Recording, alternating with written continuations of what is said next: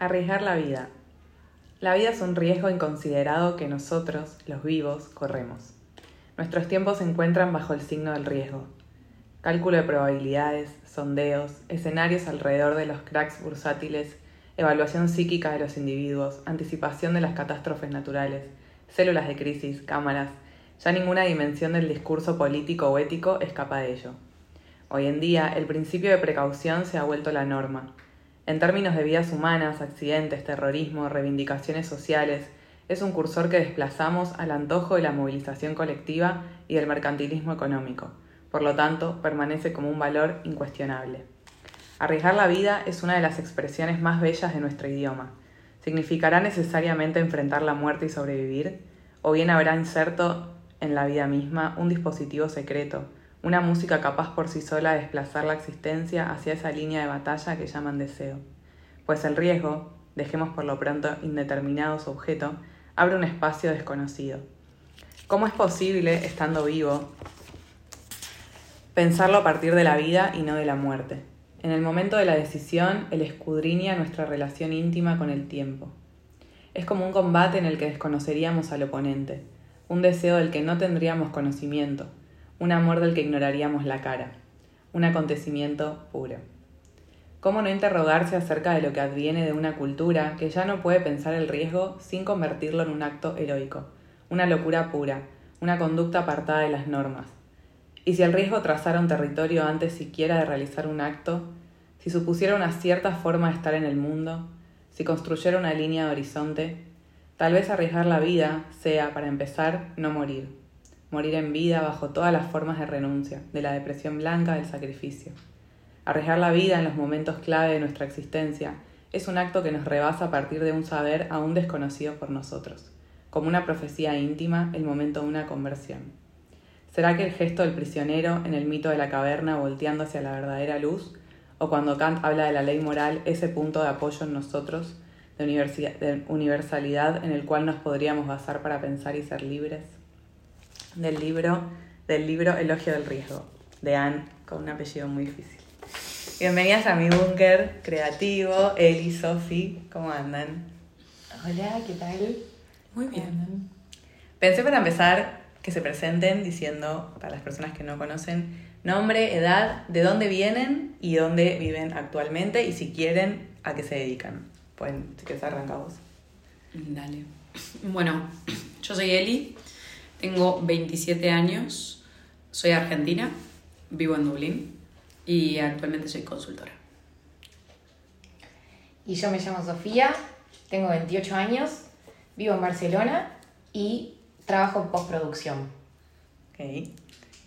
Siempre es difícil entender postproducción, pero... Siempre es difícil. Si quieren nos podemos extender un poco, pero bueno, no sé si es parte del podcast, pero bueno. Publicidad. trabajo publicidad y hago cosas relacionadas con el cine y el, video. ¿Se acuerdan cómo fue em, el día que tomaron la decisión de emigrar, si es que lo hubo?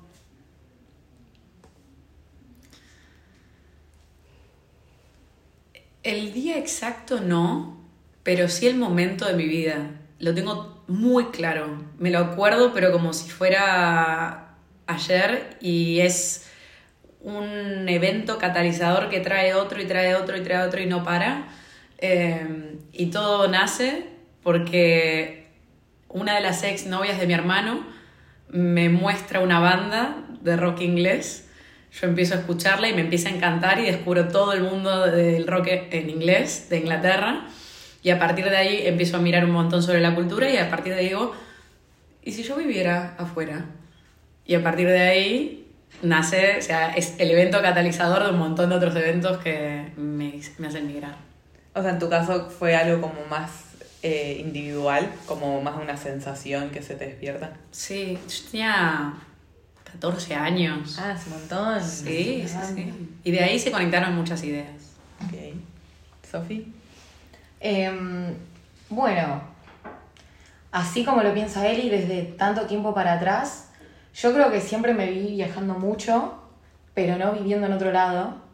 Y siento que fue como una especie de desafío de que me puso el mundo o el universo, no sé a qué entidad le vamos a echar la culpa, pero de eh, yo me enamoré, entonces decidí eh, acompañar a mi pareja a su, emi- no sé su migración, pero a su retiro y sus ganas de ir a probar cosas a otro lado.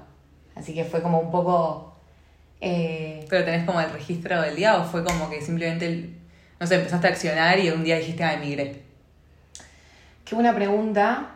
Eh, creo que me di cuenta el día que emigré, cuando me di cuenta que ya era hora de comprar decoración para mi casa en Barcelona. Y fue como, claro, esta es mi casa, porque estoy viviendo acá, independientemente de que esté pagando una renta o un alquiler. Y es como que uno no compra decoración cuando se va de vacaciones, ¿no? Claro, es como que hasta, o sea, desde el momento en el que procesé que me había ido de mi casa hasta que compré, no sé, la lámpara linda que tenía ganas de comprar, hubo como un año y medio, porque fue bastante tiempo. Pero bueno, es también un poco esto de, de, no sé, tener la cabeza más en otro lado que en Sí, sí. plantarte. Yo creo que, o sea, la- a las dos, las, bueno, las cuento para quien no las conoce, las dos son muy amigas mías, muy, muy, y creo que tienen historias súper distintas de procesos de migración. Creo que el mío también es muy distinto. Yo, eh, algo que descubrí después de, de- de dos años de emigrar fue que yo eh, no siento que haya sido una decisión. O sea, sí fue una decisión, pero siento que fue como algo que, que me pasó. Como que un día me desperté y dije, yo siento esto, quiero hacer esto. Y tiempo después, yo emigré en pandemia, me di cuenta que mi abuelo, o sea, de Italia, él emigró en una crisis humanitaria por la guerra. Y siento que eso, de repente, después de mucho proceso, me dio como una razón de decir, ¿habré emigrado? Porque, no sé, de repente la crisis de humanidad a mí me despertó algo. Y como que lo pude explicar después de mucho tiempo. Entonces, cuando pensé en esta pregunta, es como, che, hay gente que migra teniendo como un día concreto en el cual decide. Porque en mi caso fue como un despertar. Fue como, tengo que hacer esto. Bueno, lo hago. Y si bien hoy lo elijo, no sé si, lo, si volvería a elegirlo. ¿Ustedes lo volverían a, a elegir hoy, habiendo, ahora vamos a hablar un poco de los procesos que vieron cada una, pero súper simple. Hoy, viendo sus últimos tres años, ¿volverían a, a tomar esa primera decisión? Sí, 100%. 100%. 100%. Independientemente de que quizás los objetivos hayan cambiado y los caminos te hayan llevado por otros caminos a los que vos no creías que ibas a pasar, 100% eh, repetiría cada cosa por la que pasé. ¿Qué, mm, ¿Cuál creen que fue el obstáculo más grande? eh, por el, puede ser eh, profesional, personal, lo que ustedes quieran compartir, por el cual pasaron hasta el día de hoy, desde el día que salieron de Buenos Aires hasta el día de hoy.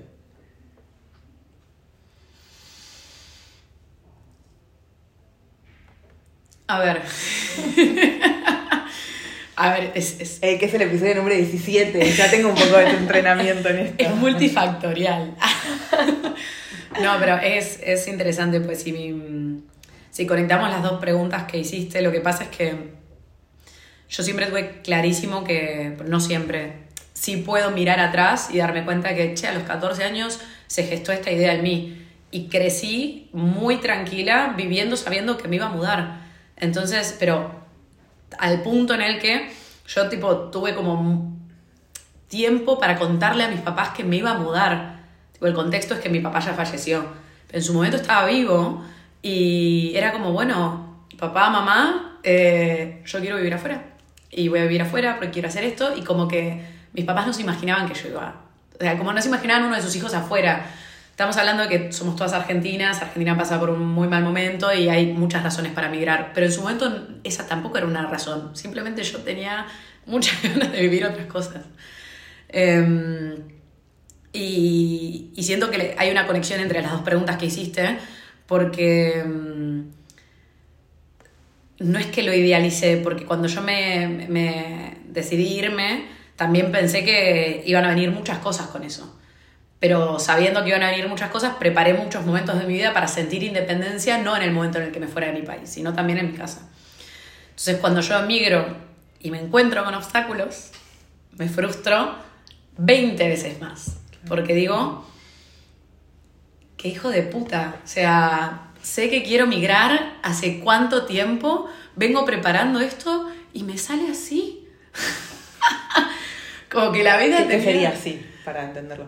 Eh, yo, yo migro eh, y migro con toda esta idea de vengo esperando esto hace- mucho tiempo. Es más, se me presenta una oportunidad mucho antes de, de- de- de cuando migro a irme y no la tomo porque digo esto va a pasar igualmente. Entonces digo, bueno, me tocó. Y migro y mm, eh, me peleo con mi pareja, eh, me peleo en mi espacio de trabajo, eh, no encuentro casa para vivir, tengo problemas que dije, esto no me va a pasar porque tengo todo previsto. Y pasaron todas juntas. Problemas muy mundanos. Así que sí, o sea, te diría que... No, no, pero creo que para el que escucha y que por ahí quiere migrar, o sea, que, que quiere empezar este proceso de, de- de migración, eh, es eso justamente los miedos.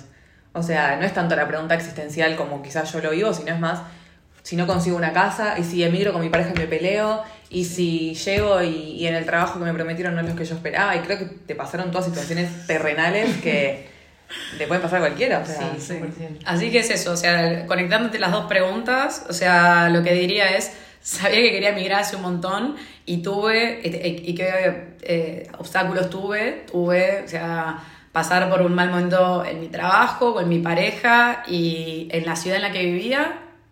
Lo que sí voy a dejar acá, y Sofi, continúa por favor lo que digo, es que me di cuenta y registré que en ninguno de estos momentos me, me enojé con el lugar en el que vivía. ok. Pasaron todas esas cosas y aún así es como. Irlanda no tiene la culpa. Gracias, Irlanda. Yo quiero remarcar eh, de todo lo que dijiste, no sé si es la templanza o la poca ansiedad que sostenés de que se te dé una oportunidad de hacer algo que vos querés y decir, no es el momento y lo hago después. O sea, me llamó mucho la atención eso de lo que decías, como qué poder de, de confianza y de creer que las cosas se van a dar. Primer highlight. Y en cuanto a, a mi situación, bueno, lo mío fue un poco, no solo mundano, pero lo mío fue literalmente al revés. Eh, yo no estaba planeando viajar y se empezaron a dar las cosas tan naturalmente que era como, bueno, está bien. Si se da todo de manera tan natural, aparentemente, de alguna manera yo debo estar en esta situación, hasta que hubo un momento en el que eh, yo no estaba con mi pareja, que también hubo un problema de, eh, laboral en el que me echan de mi trabajo, y ahí fue la primera vez en la que dije, bueno, este es un objetivo, este es un obstáculo que hay que resolver, pero en esos momentos en los que estás tan en, en la mierda, no sé si se puede decir esa palabra, perdón, Em, contexto también, la primera vez en mi vida que yo, que a mí me echan de un trabajo, yo siempre me fui para una oportunidad mejor, la primera vez en mi vida que me echan de un trabajo, o sea, un dolor en el ego, Em, ahí es donde las oportunidades de alguna manera se empiezan a dar y vos te das cuenta que las herramientas las tenés. No sabes dónde, pero las herramientas para gestionar las tenés. Así que eh, no se, solo... te, se te cruzó como algún pensamiento, el día que te echan, estabas ya en Barcelona, Sí. que se te cruzó algún pensamiento como decir, bueno, abandono esto, me vuelvo a Argentina, como, ¿qué son las cosas que, que te pasan por la cabeza en ese momento? Gran pregunta y mm, lo primero que hice fue hacer todo lo posible para que no se entere mi familia en Argentina, que es un poco eh, como volver a tu hogar, digamos, o sea, esto de, de, bueno, cualquier cosa está papá, no, hice todo lo posible para que no suceda eh, y tratar de decir, bueno, yo puedo con esto, no pasa nada, la vida sigue, nadie se murió y mm, nada, de a poco por suerte también tenía amigas que me, que me dieron una gran mano, tanto emocional como económicamente. Y eh, nada, creo que pude salir adelante y, y uno puede darse cuenta que quizá te estaba esperando algo mejor en esos momentos. ¿Creen que, que- esto si quieren contestar, si no, no, ¿eh? Pero creen que hay como un factor de que uno en el exterior tiene una libertad para experimentar cosas que quizás en tu país no lo harías? Por ejemplo, en mi caso nunca me echaron, pero sí ya llevo varias renuncias y amo renunciar. O sea, realmente la adrenalina que yo siento cuando renuncio y la libertad, y para mí que la filosofía es lo más importante, mi filosofía de vida más se presenta es eh, renunciando. Porque recupero mis valores, recupero mi norte, me vuelvo a hacer las preguntas más eh, incómodas. Y yo creo que eso, no sé si en Argentina me hubiera animado, quizás sí, pero hoy creo que no, a experimentarlo. ¿Creen que hay algo que por estar en el exterior pueden experimentar de una manera, quizás en el amor, quizás en lo profesional, eh, que quizás eh, allá no, no les hubiera pasado? Qué gran pregunta. Pueden pensarlo, eh, tranquilo. O sea. Yo lo que creo es, eh, siguiendo con el hilo de lo que estaba diciendo antes, es que eh, como está tan lejos tu hogar y tu zona de confort, que un poco no te queda otra que salir a probar otra cosa. Entonces es como que yo en otro momento quizás estoy triste y me voy a tomar unos mates con mi mamá y no, no está mi mamá. Sie- siempre obviamente que está la videollamada, siempre está desde otro lado, pero tu, tu casita no es tu casita, tu casita sos vos o las, las personas que vos quieras que sean tu casita. Entonces tu casita te la llevas a otros lados a vivir otras cosas, creo yo. Y sabes que mm, es una muy buena pregunta y si me la preguntabas hace un año no tenía respuesta. Pero este año descubrí, después de intentar encontrarle sentido a todo, eh, que eh, estos eventos catalizadores de, de- la migración, en lo que, eh, bueno, cómo, cómo sobrepasamos un mal momento con, con nuestras parejas porque nosotros estamos mal, cómo sobrepasamos un mal momento con nuestro trabajo porque nosotros estamos mal y así, y que no, es que te pasan cosas malas a vos, sino que tenés que aprender a lidiar con todas esas cosas que suceden. Eh, descubrimos con, con mi psicóloga que tengo TDAH y ese descubrimiento viene de que el TDAH, que es el trastorno de déficit eh, de atención e hiperactividad, para las mujeres es mucho más subdiagnosticado que para los hombres. Entonces yo toda mi vida eh, pude enmascarar que lo tenía, porque para las mujeres, a diferencia de los hombres, eh, es que sos mucho más aplicada que, que la media y que y así. Entonces, claro, nunca nadie se preocupó por mí porque yo lograba muchas cosas, pero cuando me mudo a Dublín y, se me salen todos los factores que me, que me contenían en Buenos Aires o que yo había encontrado para enmascarar una parte muy grande de mi personalidad, claro, sale a colación eh, algo que ahora le da un montón de sentido, un montón de cosas en mi vida mirando para atrás. Entonces, si hoy tuviera que... Otra pregunta que hiciste es como, ¿lo volverías a hacer? Sí o sí. O sea, En tu caso fue liberador enterarte de esto. pero tanto, o sea, amiga, como ese, una- un sentimiento tan grande toda mi vida de sentirme fuera de lugar y, que, y, y hacer todo lo posible por, por no estar fuera de lugar y no entender por qué. Y de repente que se me salgan todas las condiciones que me pueden dar un lugar, literalmente, estás fuera de lugar. En el trabajo, con tu pareja, con tus amigos, estás fuera de lugar con vos misma. Em, que, que la verdad que estoy muy agradecida. O sea, por algo pasan las cosas y O sea, puedes decir que la zona de, de no confort es real. 100%, pero ¿sabes qué es lo más grave? Y no lo más grave, pero vos me conocés de más tiempo y vos, Sofi, ya por un montón de cosas también lo sabés. Yo siempre me saqué de mi zona de confort. Siempre dije, Sí. vamos a, a Sí, sí, jugar sí. un poco con las variables de la vida. A ver qué pasa, ¿no? Totalmente. Pero esta vez jugué con las variables un poco. Bueno, pero es que creo que uno, o por lo menos en el mundo de desarrollo personal o lo que yo voy viendo, siempre quiere como un poquito más, un poquito más, y claro, de repente se te va la mierda por ahí ese un poquito más, ¿no?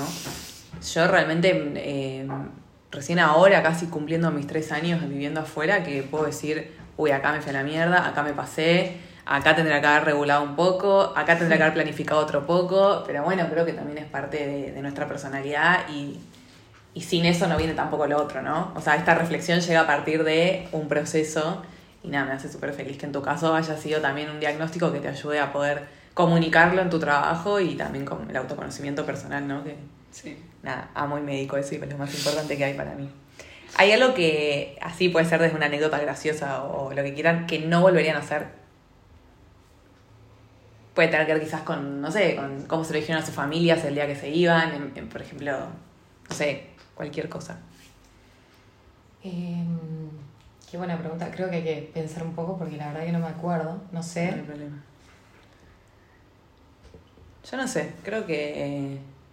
Contanos Creo que- vos, Mica. No, Quiero saber de, de qué- cuáles son los arrepentimientos de Mica. Yo creo que sí, yo me fui de un día para el otro. O sea, en mi cabeza, no sé cómo lo habrán vivido los demás, yo siento que me fui de un día para el otro, que dejé un montón de cosas abiertas que lo usé como excusa para mandar a la mierda a mi expareja, a- o sea, re, para no resolver un montón de cosas de mi familia. Siento que lo mío fue full fuego.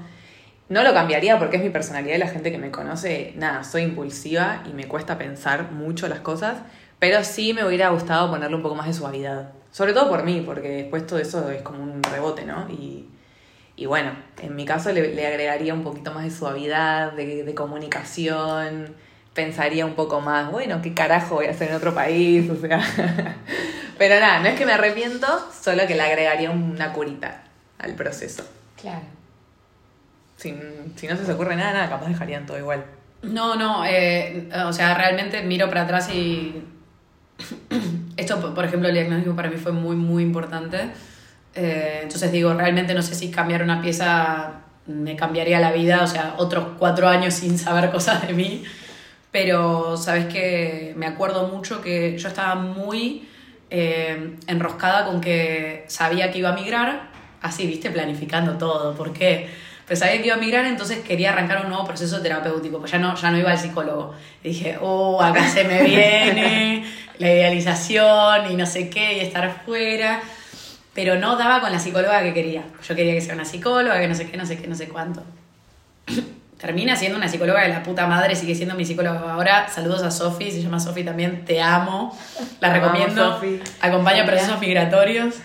Eh, pero claro, yo arranco con ella eh, cuando ya muchas cosas estaban mal. Y no fue tanto, eh, pero como a los tres meses de emigrar. Y ya muchas cosas yo había intentado todo y no lo lograba. Todo, todo, todo. Y, y, yo- se sentía como el mundo está contra mí. Basta, basta Dios, no soy tu mejor guerrera. Déjame paz.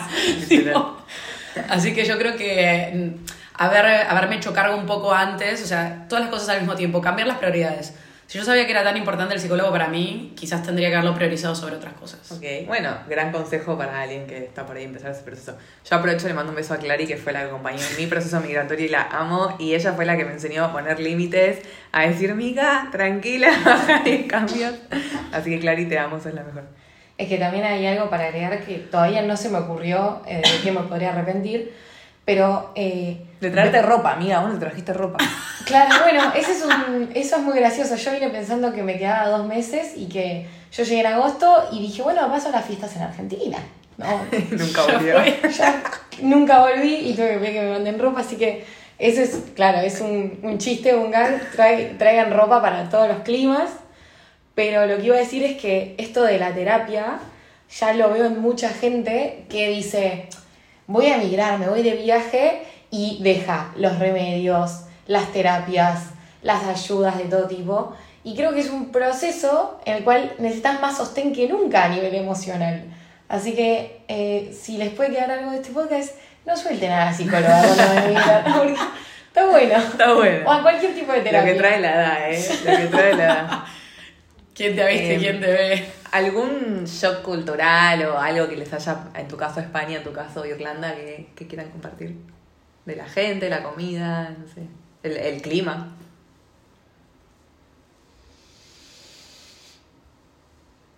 Si querés mientras pensar, yo, eh, los que vienen a España con la idea de que España es flamenco y paella, es mentira grande como una casa. Yo, mi, o sea, mi primer lugar al que fui fue a Tenerife y llegas a Tenerife y te dicen, no, nosotros no somos españoles. Conoces a alguien del País Vasco y te dice, no, yo soy vasco, yo no soy español. Conoces a, alguien de Barcelona y te dice, no, yo soy catalán. Entonces empezás a descubrir que todos estos prejuicios que vos tenés de la cabeza, prejuicios sin la connotación negativa, claro, ¿no? Prejuicios de lo que uno aprende en el colegio, mm, tenés que hablar con la gente y sentarte a que te, a que te cuente su historia, porque de repente España es un montón de lugares chiquititos, todos unidos por una- un mismo gobierno, Total. y cada uno tiene su comida, sus cosas, su acento, así que eso fue un gran shock cultural para mí. Comparto todo. Y es muy gracioso que elija este dato frente a cualquier otro shock cultural que tener en Irlanda. Pero me, me pareció demasiado interesante que mm, como que mi pareja y yo somos muy exóticos físicamente. Es tipo como... ¿Qué? O sea, para los demás. sí. Ah. O sea, como que uno piensa en Europa, o sea, justo nosotros eh, emigramos todos a Europa, pero tranquilamente podrías emigrar a Asia, podrías emigrar a Sí, Australia, a Oceanía, Australia. claro. Pero justo nosotros emigramos a Europa y era como, bueno, sí, en Europa, o sea, o sea, la diversidad es mucho más compleja de lo que quizás nosotros estamos acostumbrados en, en las Américas. Y claro, es una diversidad diferente.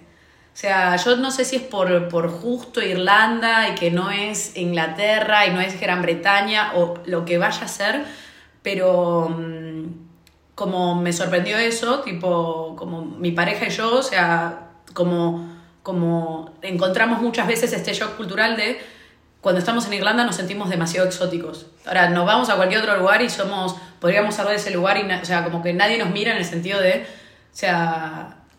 Como, no sé, es, es algo muy raro, como que sentís unas miradas diferentes.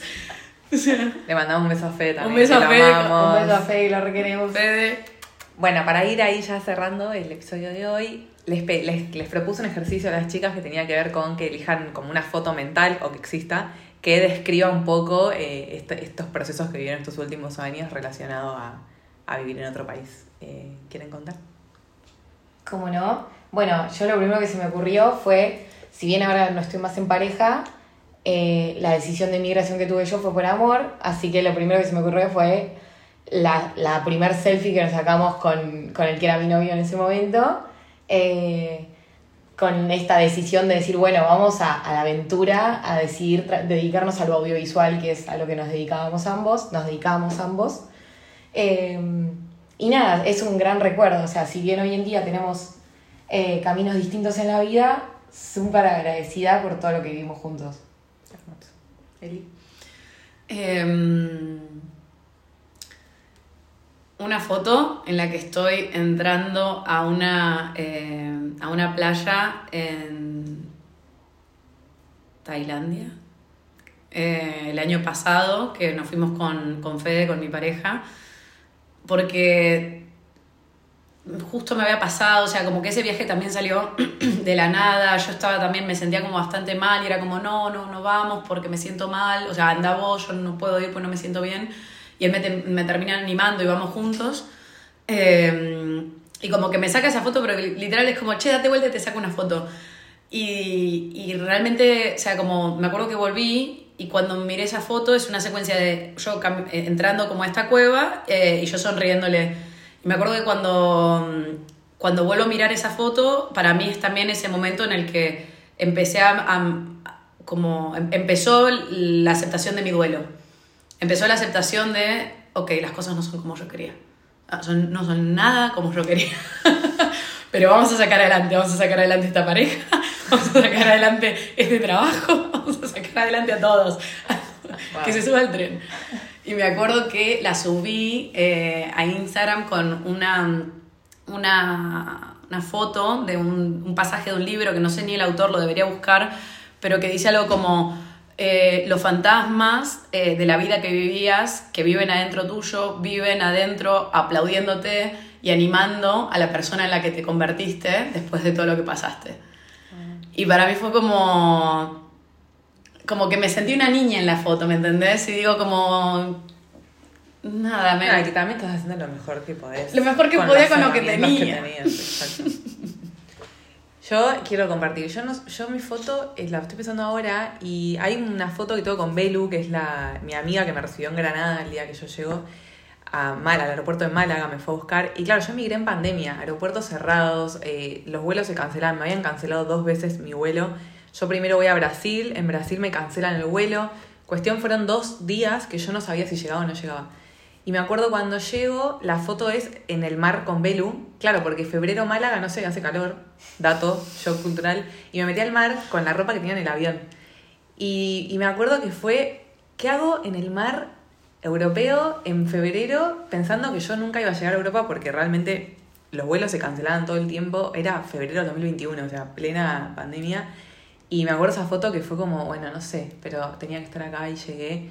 Y fue como una sensación de mierda, o sea, listo, ahora arranca como otro. O sea, mi desafío era llegar. Ahora llegué, bueno, con qué energía, pero bueno, arranca el otro desafío. Así que esa sería mi foto.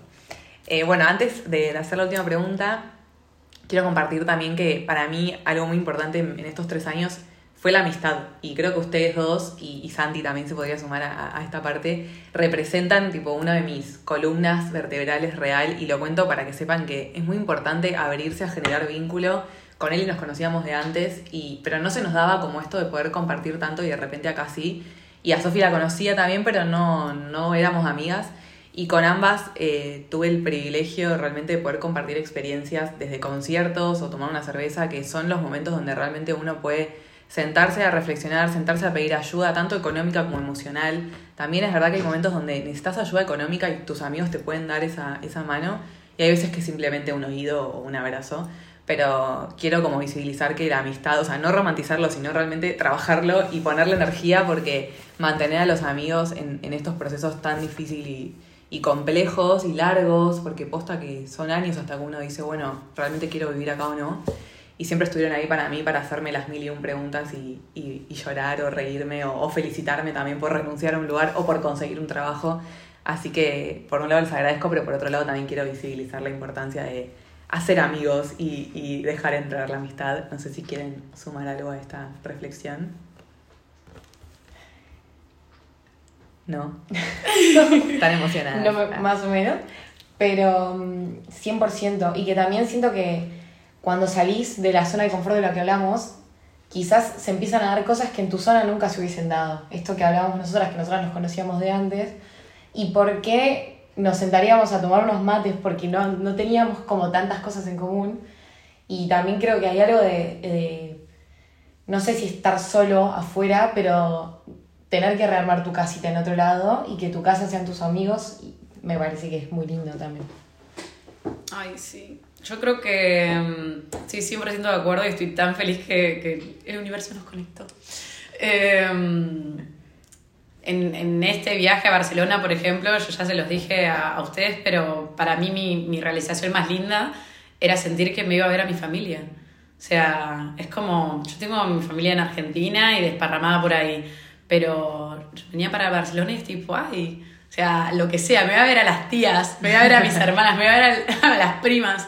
Pero se sentía como, me voy a ver a mi, a mi familia y esto fue un trabajo a conciencia, como vos decías.